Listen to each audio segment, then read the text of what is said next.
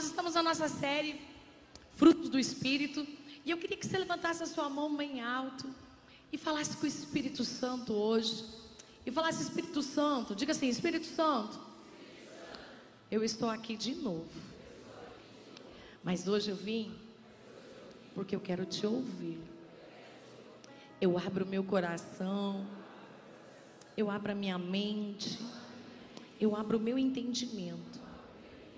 Eu quero que os meus olhos sejam abertos e que o rema da tua palavra, a tua revelação específica, me torne cada dia mais parecido com Jesus. Ah, eu sei que todos os dias eu sou diferente do mundo, porque eu fico mais lindo. Olha para a pessoa do lado e fala: Está mais lindo aí? Amém. Sente-se na presença de Jesus, queridos. Queridos, graças a Deus que o Senhor nos ama infinitamente mais do que pensamos, sentimos ou imaginamos. O Senhor, Ele é maravilhoso. E quando eu estava preparando a palavra, eu falava com Jesus e tem tanta coisa para falar, tanta coisa. Mas eu quero que o Espírito Santo mesmo fale aos nossos corações. Porque quando o Espírito Santo fala, aquilo se torna algo prazeroso para nós. E é uma alegria quando o Espírito Santo fala. Quem concorda comigo, diga amém. Amém? E eu estava orando a ele e falei: Senhor, eu quero que o Senhor me dê uma parábola. O Senhor falava muito com a tua igreja por parábolas. Jesus falava muito com a igreja, né, com parábolas, com os seus discípulos. E eu pedi para ele uma parábola. Então eu vou ler para você uma parábola que o Espírito Santo me deu. E eu achei muito legal, não sei se você vai achar, mas né? Vamos só refletir um pouco, preste atenção, porque eu não sei se é a tua primeira vez numa igreja evangélica, eu não sei se você está aqui já há muitos anos e você hoje está voltando aos caminhos do Senhor depois de muito tempo. Eu não sei se você é alguém que está aí diretão no nosso é, na nossa maratona que nós tivemos agora com o pastor Bruno Monteiro aí de transformação, transformando a nossa vida em alguém sempre melhor. Mas uma coisa eu aprendi com Jesus: todos os dias nós temos que ser transformados numa pessoa melhor. Amém? Olha só, o Senhor falou comigo assim, eu até escrevi. Pense no mundo onde tudo era trevas. Havia escuridão Põe um fundo musical bem legal aí, pastor André. Para dar um tchau. Pense no mundo onde tudo era trevas. Havia escuridão de tal maneira que não havia luz nenhuma. Os homens tateavam na escuridão de um lado para o outro, tentando encontrar uma saída. A maldade, ela imperava entre todos. E quando se achava que haveria um facho de luz, uma luzinha pequena. Quer ver um exemplo? Desliga tudo, as luzes aí. Dá uma desligada. Um facho. Olha, você consegue ver a tela da TV, o meu computador, umas luzinhas lá. Ah, um facho de luz. Era apenas um sonho. Pode ligar de novo. Mas começa uma nova era. E um homem começa a buscar esse facho. Dizia ele: Até quando passaremos tão mal e viveremos de uma forma tão ruim? Será que nunca vai haver alguém, um justo sequer, que vai poder nos livrar dessa nossa sorte? Aí, parece que viria alguém, mas ele não tinha luz.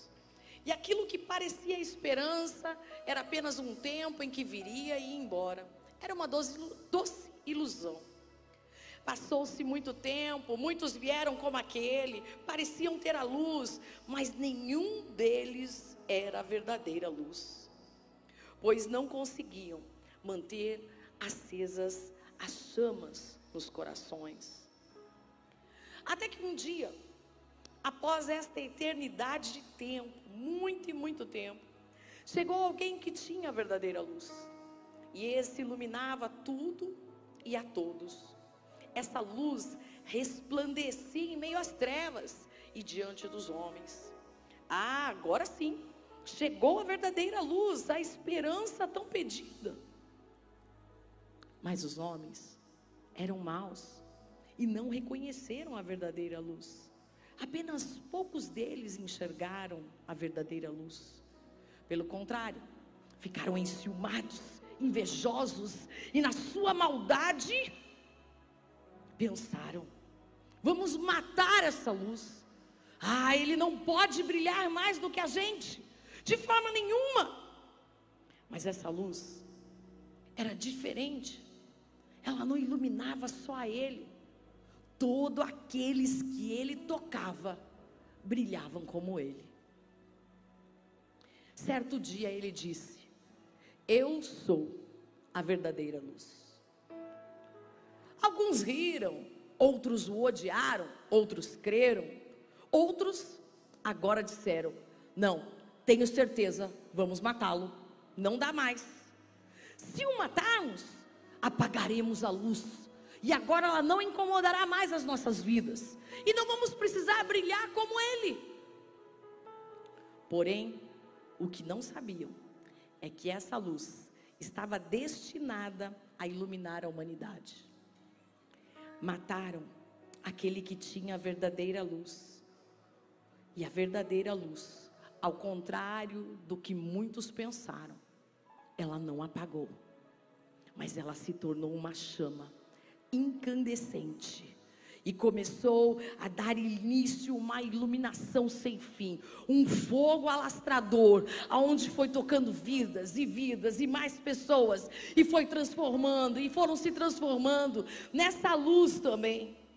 Ah, agora era um incêndio resplandecia em grandes dimensões norte, sul, leste, oeste, Japão, China, foi para todas as extremidades da terra. Aonde você olhava, aonde você pensava, essa chama incandescente foi tomando por todos os lugares.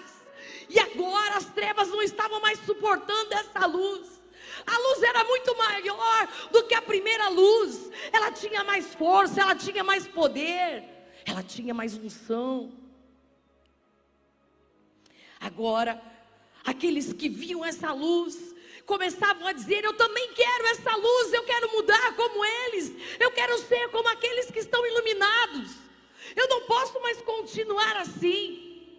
E todos os desesperançados, caídos, cegos, surdos, nus, medrosos, ansiosos, todos aqueles que procuravam e buscavam a morte, eles começaram a dizer, arrependidos: por favor, dê-nos dessa luz, dê-nos dessa luz. E a luz multiplicava-se. E eles também se tornavam uma iluminação para a humanidade para todas as cidades. Dentro deles, eles portavam a luz. Agora haveria havia esperança, havia fé, nem tudo mais estava perdido. Era mais que uma luz no fundo do túnel. Era como um sol de meio-dia. As trevas agora não traziam mais medo, e aqueles que tinham essa luz, eles começaram a tirar o desespero, a dor, o medo, a angústia. E essa luz começou a gerar como um, uma chama incandescente e que manifestava frutos de bondade, benignidade, mansidão, domínio próprio, fé, alegria. Ah, essa luz trazia paz, amor, era uma nova era. Todos que tinham essa luz, que jamais se apagava no coração, a chama arderá continuamente no altar e nunca se apagará. Ela ardia. E eram drasticamente mudados. Essa luz liberou curas, milagres, transformações. Os tempos de que nos tempos de trevas só houveram algumas poucas mudanças. Pareciam que estavam vivendo um sonho. Será que seria eterno? Será que essa luz duraria para todos sempre? Não, não, meus senhores. Essa luz não durará eternamente. Não se enganem, ainda não. Haverá um tempo novamente em que essa luz se apagará. E todos que receberam essa luz também desaparecerão. E o mundo jazerá em trevas novamente. A maldade será muito pior do que nos tempos passados. Será tão sombrio como nunca houve. Talvez você se pergunte: até quando aguentaremos isso? Até que venha aquele que era a verdadeira luz pela segunda vez. Mas ele virá na segunda vez para a destruição total das trevas. Pois chegará o tempo em que não haverá mais escuridão. Quem era a luz que ainda não apagou? A verdadeira luz é Jesus, o nosso Deus. Jesus, o Senhor, que morreu em carne para me salvar, para te salvar, para nos transformar. E quando as pessoas vituperaram a morte dele na cruz e disseram que a morte dele, na verdade, era um fracasso, era uma vergonha, a morte dele alcançou a nossa salvação, como diz Isaías 53, porque ele levou sobre si as nossas dores, as nossas enfermidades, as nossas maldições, os nossos pecados, as nossas iniquidades. O castigo que nos traz a paz estava sobre ele, e pelas suas pisaduras nós fomos sarados. Essa luz que iluminava e que a humanidade não aguentou e a matou por inveja, transformou uma nova era, uma era chamada Era do Espírito Santo. E o Espírito Santo foi derramado no tempo de Pentecostes sobre todos aqueles que aceitaram a Jesus como Senhor e Salvador nas suas vidas. E durante toda a eternidade, mais de dois mil anos já, porque dois mil anos não são dois dias, mais de dois mil anos, Estamos em 2023. E eles já tentaram apagar essa luz várias vezes. Mas você, eu, nós, os cristãos, somos aqueles que portamos o Espírito Santo em nossos corações. A chama que arde continuamente sobre o altar e que nunca se apaga. E essa chama nos transforma dia após dia semana após semana, mês após mês, ano após ano, numa pessoa melhor. E ainda que eles te persigam, por causa dessa luz, ainda que o mal te odeie, você é uma chama incandescente do Espírito de Deus. Amém? Glória a Deus. Como somos pessoas que portamos o Espírito Santo? E o Espírito Santo foi dado para habitar em nós, e ele habita em mim e em você. E Jesus diz em João 14: Não vos deixarei órfãos, eu voltarei para o Pai. Ou seja, eu vou morrer. Mas eu vou enviar para vocês o Espírito da Verdade, o Consolador, o Paráclitos, aquele que ficará com vocês todos os dias aquele que vos ensinará todas as coisas, aquele que não vos deixará, não vos desamparará, aquele que vai estar dia após dia ensinando, falando, andando com vocês, porque ele habitará em vós, ele vai morar no seu coração. E é esse Espírito Santo que te transforma numa outra pessoa.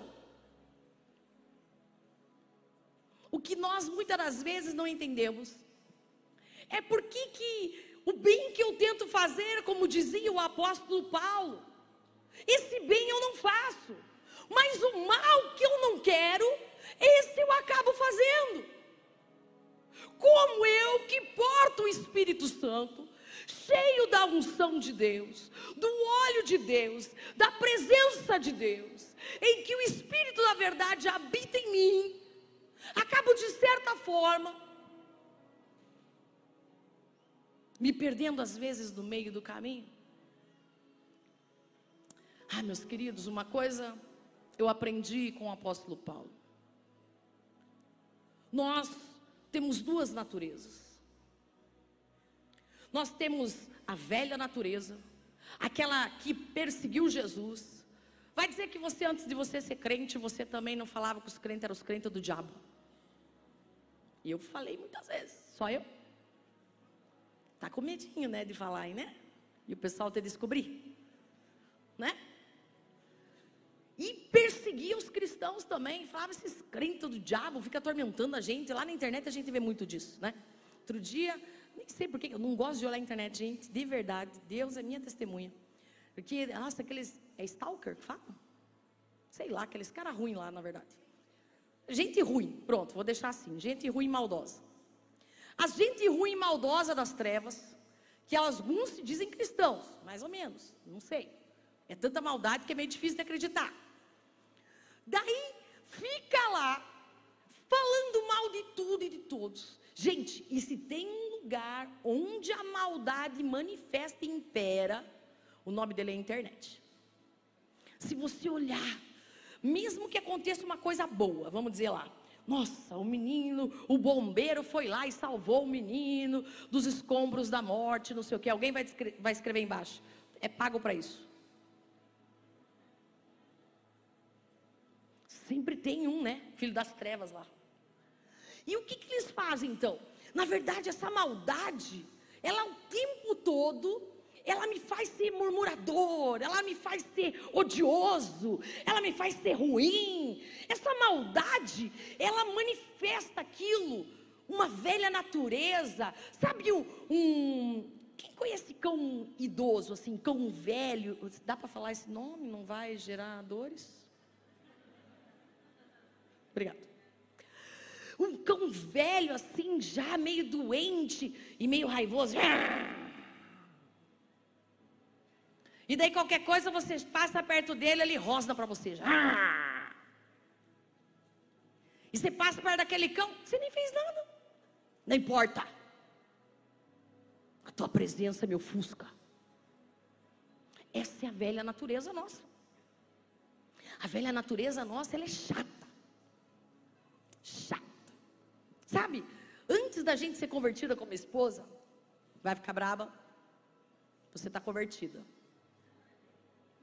Antes da gente ser convertida como esposa, você está limpando a casa. E o teu marido e os teus filhos começam a entrar na casa, a criança, vamos supor, ela vai lá no barro, pisa no barro e entra lá, você acabou de limpar. E você olha, a pastora falou que eu tinha que ser convertida. Foi, sujou tudo. Aí você está lá.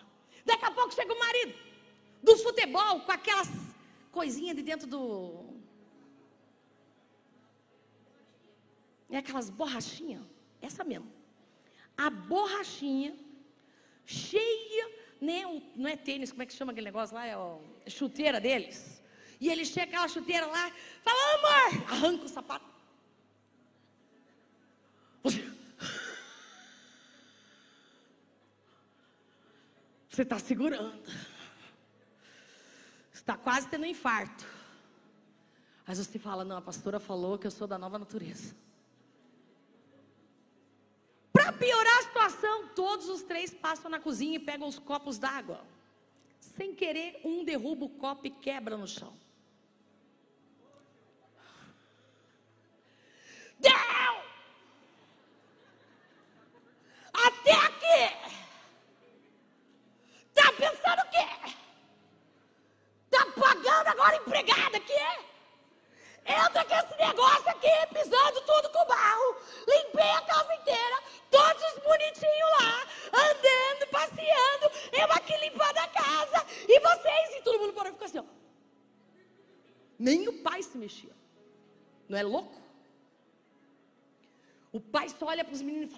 Vassoura, pega a vassoura.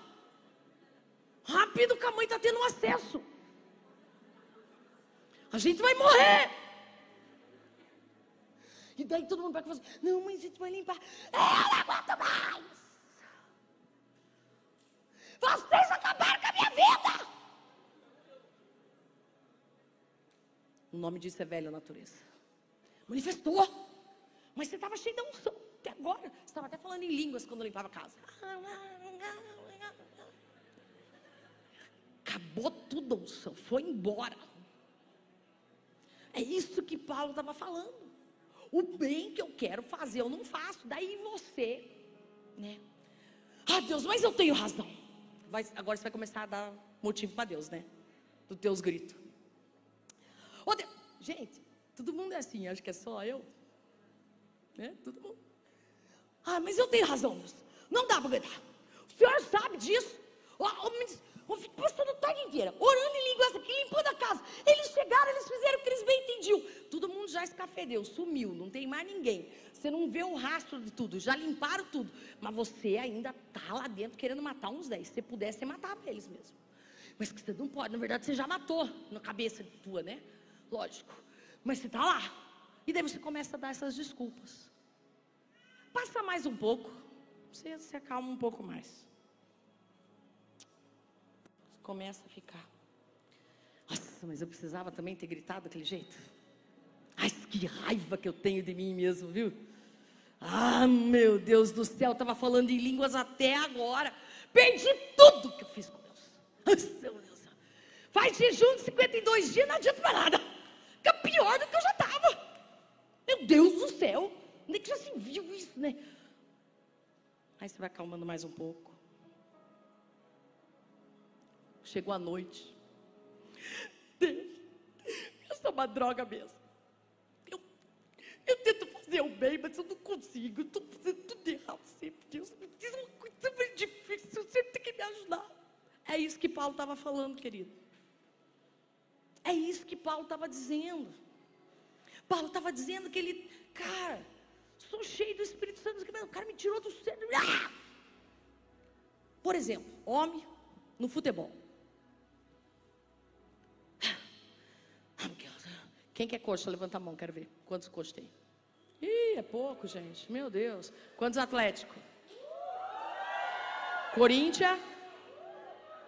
Ih, pouco também. São Paulo? Paraná? Kombi, gente! Tem a de Jesus na Kombi. Meu Deus do céu, tem uma Kombi. Sempre falava isso pro pastor, né? Que tinha a Kombi dele dos paranistas. Não, cara, os paranistas são os caras de maior fé que eu conheço. Não ganham nada, mas são paranistas até a morte. Cara.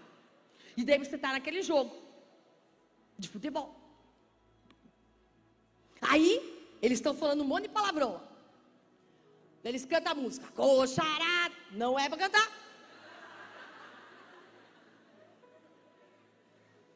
E você fica mudo, porque você é crente, né? Crente. Beleza. Daí, os coxas pro Atlético, daí, não vou falar também, que é bem pesado. Ah, e você é crente lá, você é do outro lado, tá? Santo.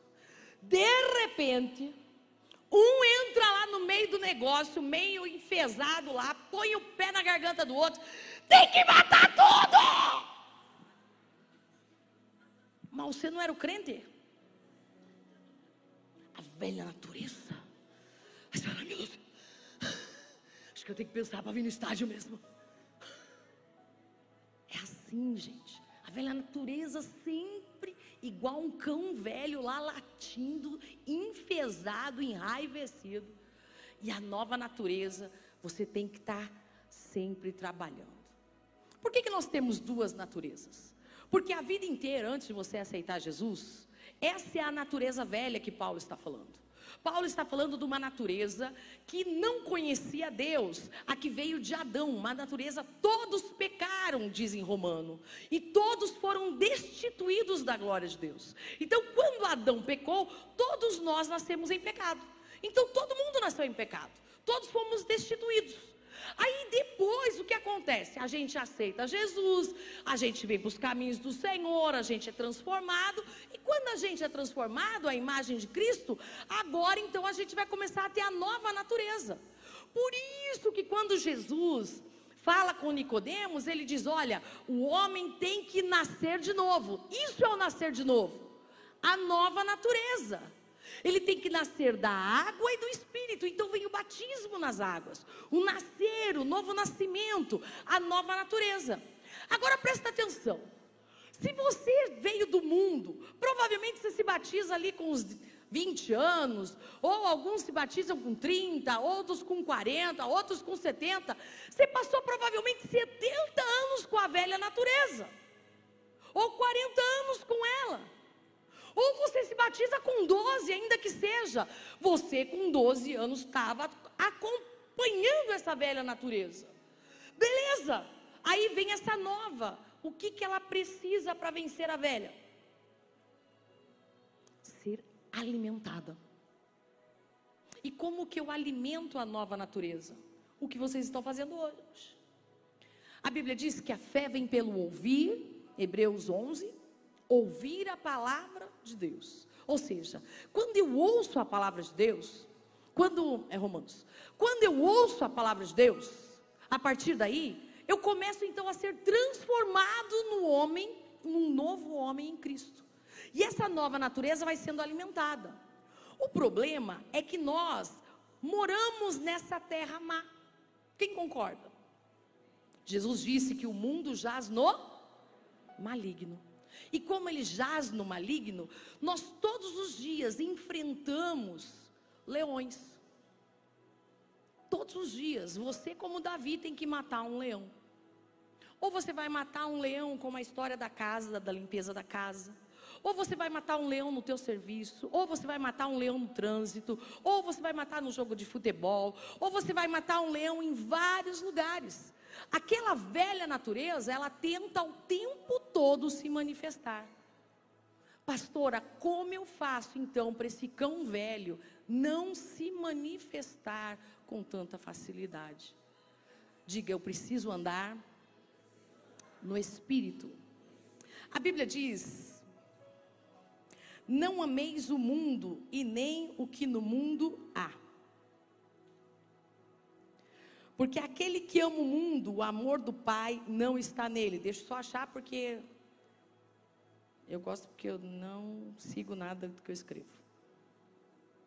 Bom que dá para fazer vários livros, né?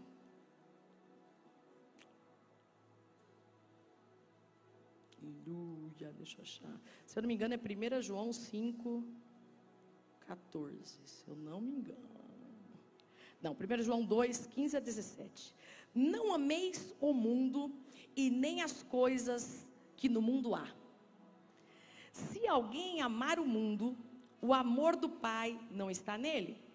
Porque tudo que há no mundo, olha o que, que o mundo tem, para que você entenda bem, e é isso que eu quero que abra os teus olhos no reino do Espírito. Né?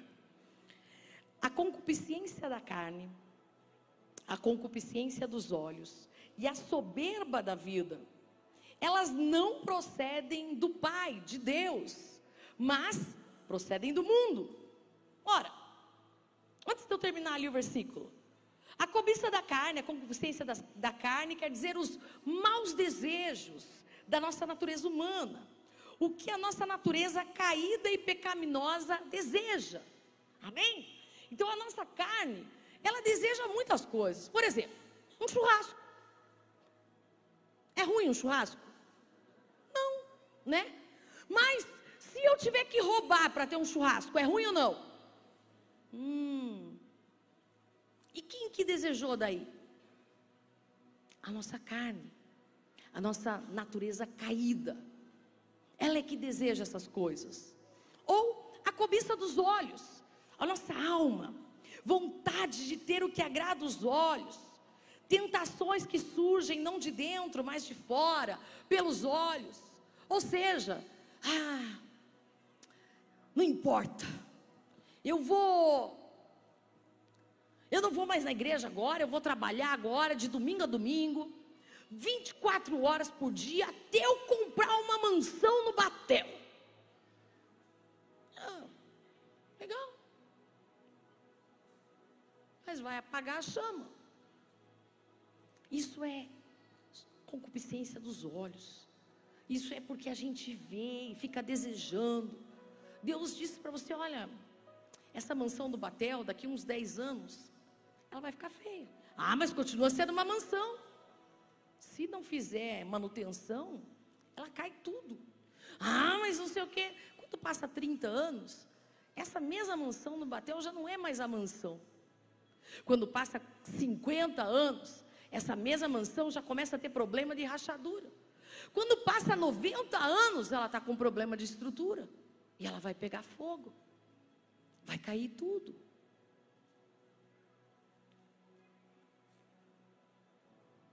e a soberba da vida, o orgulho pelas coisas da vida, uma arrogância relacionada com circunstâncias extremas.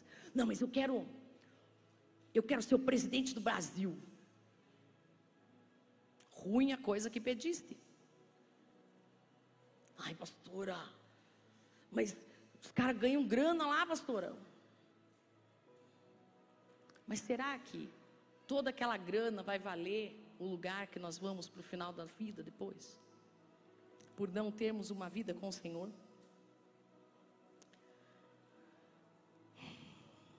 Quando João, o apóstolo João está falando, não ameis o mundo, nem as coisas que no mundo há.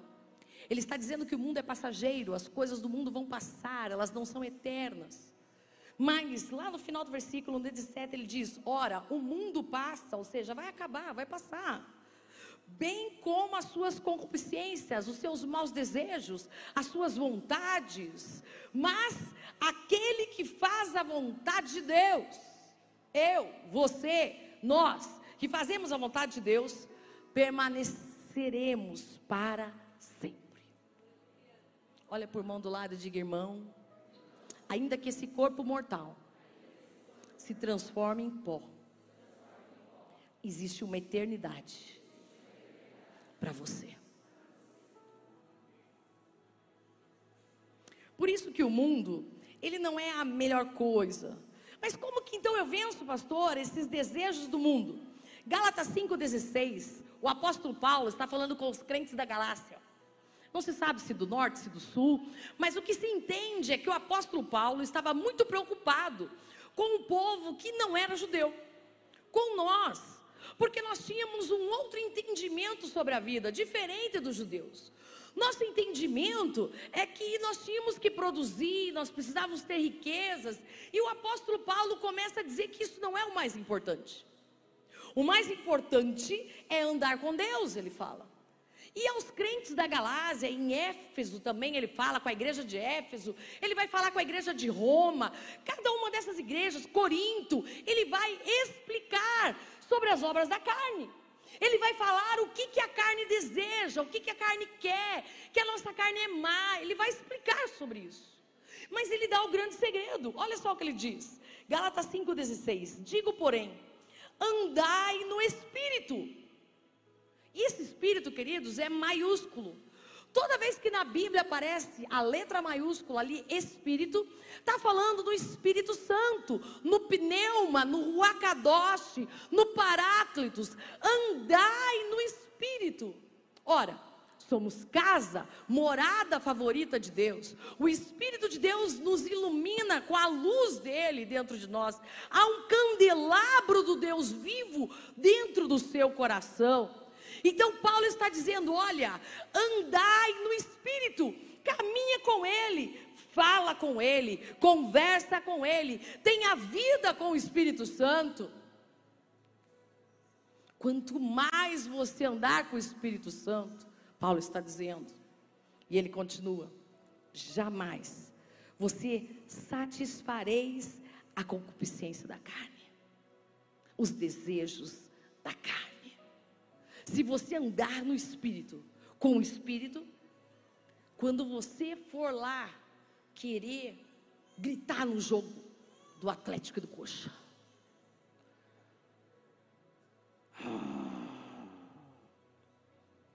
Você vai virar pro cão mais velho lá, a velha natureza, vai falar para ela, ó.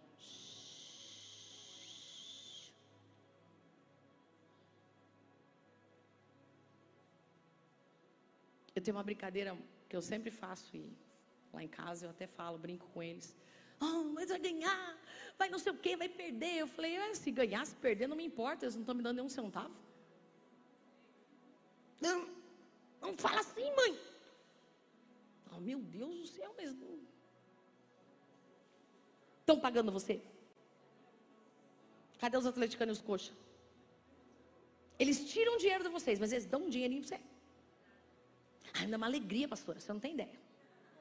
Dá uma alegria, dá uma tristeza, dependendo se você deixar a velha natureza. Então, assim, não tem problema você torcer. Não é isso que eu estou dizendo. Pelo contrário, eu também torci. Fui lá também com as mulheres lá no jogo, lá, fiz uma maior festa lá. Meu Deus, me diverti pra caramba, dei muita risada. Profetizei, falei, agora vai ser gol. Gol. Agora tá amarrado. Ih, agora é macumba, tá amarrado a macumba. Não, for comigo nos lugares, cara, você se mata da risada. Os gurias se matavam lá da risada. Então, assim, não importa. É legal para você se divertir, para você. E Deus quer que você se divirta, não é isso. Porque você anda no espírito. Veja, o versículo seguinte ali, ele está falando no 17, porque a carne milita. O termo militar quer dizer que ela luta. A carne luta. Eles lutam entre si, presta atenção contra o Espírito. Qual o Espírito? O Espírito Santo. A carne, nossa carne, dá uma beliscadinha no irmão aí de leve, senão ele te bate. A velha natureza pode manifestar. Né? De levezinho já. Ai, só para falar. Né? A carne luta. Você viu que ele deu uma olhadinha pra você assim, um sorrisinho? Já? É, já até fez assim uns aqui, ó. Tava vendo fazer assim pro outro. Brincadeira, mas é verdade. A carne milita contra o espírito. Ou seja, ela luta contra o espírito. E nós somos carne. Por isso que Jesus disse que nós devemos crucificar a nossa carne. Por isso que o apóstolo Paulo diz: crucifique as suas paixões, morra com Cristo, assim como Cristo morreu, morra para os seus desejos, morra para o mundo, morra para as vontades do mundo, porque a carne vai lutar contra o Espírito Santo que habita em você e o espírito contra a carne. Como que a gente luta, pastora, entre nós? Simples. A hora que você à noite começou a chorar e falar assim: eu não devia ter gritado daquele jeito, os vizinhos estão quase chamando o conselho tutelar por causa dos meus gritos. Nem que você pensou naquilo. E acontece. Tem algum vizinho gritão lá perto de você? Porque você não grita. Amém. Mentira, irmãos. Dá uma irritação, negócio é. Muito bem. Ainda mais na limpeza da casa, que a gente fica super feliz. Só que não. E o Espírito milita contra a carne, ou seja, o Espírito Santo também luta contra ela. E olha o que diz a passagem: porque eles são opostos entre si, eles são inimigos entre si, para que não façais o que porventura seja do vosso querer. Ou seja, a carne ela tem um desejo, ela tem uma manifestação. Mas quando eu ando no espírito, eu consigo segurar a minha carne. Quando eu mato os meus desejos, eu mato as minhas vontades e digo, não, eu vou andar segundo a vontade de Deus. Quanto mais eu ando com Deus, mais eu desejo as coisas de Deus. Que eu vou dar um exemplo para você. Foi muito boa a tua semana, você, nossa, até ganhou dinheiro. Foi, né, vou declarar isso, né? Recebe aí. Isso, muito bem. Você tudo feliz lá, ninguém brigou em casa, os filhos lá, tudo obediente, ninguém sujou, o marido não entrou com o sapato sujo, olhou para a esposa e deu beijinho. Amor, vou cuidar de você. Então estava tudo assim, aquela mil maravilha, aquele negócio, né? E você até estava feliz. Mas aí você veio na igreja. E você chegou na igreja, sentou aí, até feliz. De repente começou a adorar. Você levantou as mãos, fechou os olhos, com aquele louvor aqui passando, até que o Senhor venha. E começou uma alegria diferente daquela alegria da semana no seu coração. E você começou a ficar relaxado, feliz. Sabe o que é isso? é o Espírito Santo enchendo você, transformando você, satisfazendo o que realmente você precisa. Olha para a pessoa do lado, diga: Eu preciso de Deus. E você também. E ainda em Gálatas, o apóstolo Paulo diz: Mas se sois guiados pelo Espírito Santo, vocês não estão sobre a lei. Queridos, o Espírito Santo, sim, Senhor, Ele quer que você ande com Ele todos os dias da sua vida. Ele quer que você.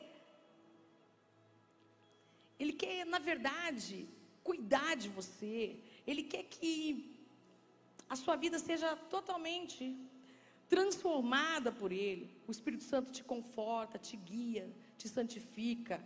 Conforta Atos 9,31, guia João 16,13, santifica Romanos 15, 16. Diz aos seus servos o que devem pregar, 1 Coríntios 2,13. Diz aos missionários para onde devem ir, Atos 13, 2. O Espírito Santo nos ajuda em nossas fraquezas, nas obras da carne, Romanos 8, 26. Ele até diz aos cristãos onde é que eles devem ir, Atos 16, 6 e 7. Esse novo nascimento traz uma regeneração em você. Como que eu sei que eu nasci de novo, pastor? Vamos fazer uma pausa aqui, só nisso. O novo nascimento vai trazer consigo uma mudança no seu relacionamento com Deus. Você não orou, saiu correndo trabalhar, de repente você fala: Puxa vida, Deus me perdoe, não falei com o Senhor, saí esbaforido, acordei atrasado, mas Senhor, vamos lá, Jesus, vamos comigo, eu estou indo para o trabalho. O nome disso é novo nascimento. Ou você dormiu de noite, deu uma orada, dormiu orando lá, falando com Deus e acorda de manhã, ouvindo aquela voz dizendo: A terra canta. Oh. E você começa a ouvir. Fala: Nossa, eu estou hinos lá da igreja, parece que eu estou na igreja ainda. O novo nascimento está em você. Você levanta ouvindo o Espírito Santo já de manhã. Há uma mudança no seu relacionamento com a sua família. Sabe, você não conseguia perdoar de jeito nenhum com a velha natureza. Inclusive, quando era do passado, você dizia igual Moisés: Não, olho por olho, dente por dente, tá achando o quê? Só que depois que você vem para Jesus, você fala: Cara, não dá para a gente ficar brigado. Ai Deus, eu sei, não fui eu que fiz errado, não importa, mas eu também faço errado, um monte de coisa. Por que, que eu não vou lá liberar o amor para minha família? Por que, que eu não vou liberar perdão para o meu esposo, para minha esposa? Que, que né, é melhor dar um beijinho nele já de manhã, quando a gente se olha e fala, coisa linda, né? Daí, tá feio, pastor, não importa, você está vendo para o Espírito. Não importa, né? É o amor, né? Não vou cantar a música, não. Ou seja, uma mudança no seu relacionamento também com você mesmo. Antes, quando você ainda não era convertido, você já chegou um tempo que você se odiou. Já olhou para você no espelho, olhou para você e falou assim: Nossa, mas você é chata, hein? Já fez isso? Só eu. Você nunca se odiou? Não está se olhando direito, irmão. Meu Deus do céu. Né? Dá uma olhada melhor aí. Você vai melhorar com você mesmo. Você também vai mudar o seu relacionamento com os vizinhos. Você vai começar a ser uma pessoa com afeição, com objetivo, com princípios, com visão. Isso é novo nascimento. Você vai ser uma pessoa diferente. Você mesmo, o Espírito Santo habita em você, você mesmo, na hora que fez algo errado, fala: Meu Deus, xinguei. Mas ainda a pastora falou lá: Meu Deus do céu, Senhor, em nome disso, põe um guarda na minha boca. Se não dá, Senhor, põe uma sentinela então. Né? Tava esse negócio, que essa língua aqui. Hum. Ou seja, você vai aprender. Amém? Isso é um presente que nós ganhamos de Deus. Porque Deus quer que você aprenda a andar com Ele. Amém? E eu quero finalizar aqui. Estou tentando achar o final, tá? Peraí.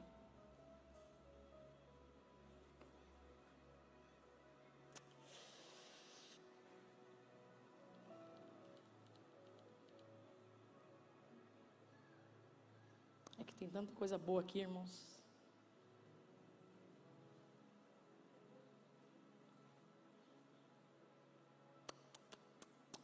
Vou aumentar aqui. 1 João 5, 4 e 5 diz assim: O que é nascido de Deus vence o mundo. Diga, a minha nova natureza vence o mundo, os desejos do mundo, as maldades do mundo. Muito bem. Olha só, 1 João 5, versículos 4 e 5 diz: O que é nascido de Deus vence o mundo, e esta é a vitória que vence o mundo. A nossa. Cadê? Ah, não está. A nossa fé, a Bíblia diz. Quem é que vence o mundo? Daí o apóstolo pergunta: somente aquele que crê que Jesus é o Filho de Deus. Amém? Todos creem? Então você pode vencer o mundo e as suas concupiscências. Pastora, mas é muito difícil. Romanos 12, 1 diz: Rogo-vos, pois, irmãos, pela compaixão de Deus, que apresenteis os vossos corpos em sacrifício vivo, santo e agradável a Deus, que é o vosso culto racional. E não sedes conformados ou não vos conformeis, não tomem a forma, não se moldem, não sejam modelados como este mundo. Mas sedes transformados pela renovação da vossa mente, do vosso entendimento, da vossa maneira de pensar, para que vocês possam experimentar qual seja a boa, agradável e perfeita vontade de Deus. Então, o que eu preciso mudar é os meus pensamentos. Como eu mudo os meus pensamentos? Lendo a palavra de Deus, indo no grupo familiar, indo no culto. Pastor, eu não gosto de gente. Amados, eu vou pedir para você todo dia começar a orar assim. Você vai orar todo dia, Senhor, dá-me do amor ágape. Só isso. Ágape, que é o amor de Deus. Todo dia você de manhã levante e ore, dá-me o amor ágape. E você vai começar a ser transformado. Porque esse amor é um amor puro. E quando nós formos falar do fruto do amor, a gente vai entrar um pouco mais profundo nele. Mas Nisso é o que a gente vai viver. Ou seja, Deus quer que você ande com Ele. Para que eu ande com Deus, então, nessa nova vida, eu vou me santificar, eu vou me separar. O que acontece? Primeiro vem salvação. A nossa salvação, ela é passada, presente e futura, porque ela é como um músculo, eu exercito, eu continuo então a minha salvação. Nós fomos salvos, justificados, estamos sendo salvos, santificados e nós seremos salvos, glorificados com Cristo para a sua glória. Amém? Esta santidade, então, é um fruto de atuação do Espírito Santo em nós. E o Espírito é que vai fazer. Essa santidade diz que sem ela ninguém pode ver a Deus. Quando nós falamos sobre isso, eu quero deixar um conselho para você. Busquemos ardentemente o tipo de vida que reflita a beleza de Jesus. Queridos, vamos buscar um tipo de vida cristão que as pessoas possam olhar para você e dizer: ali vai Jesus.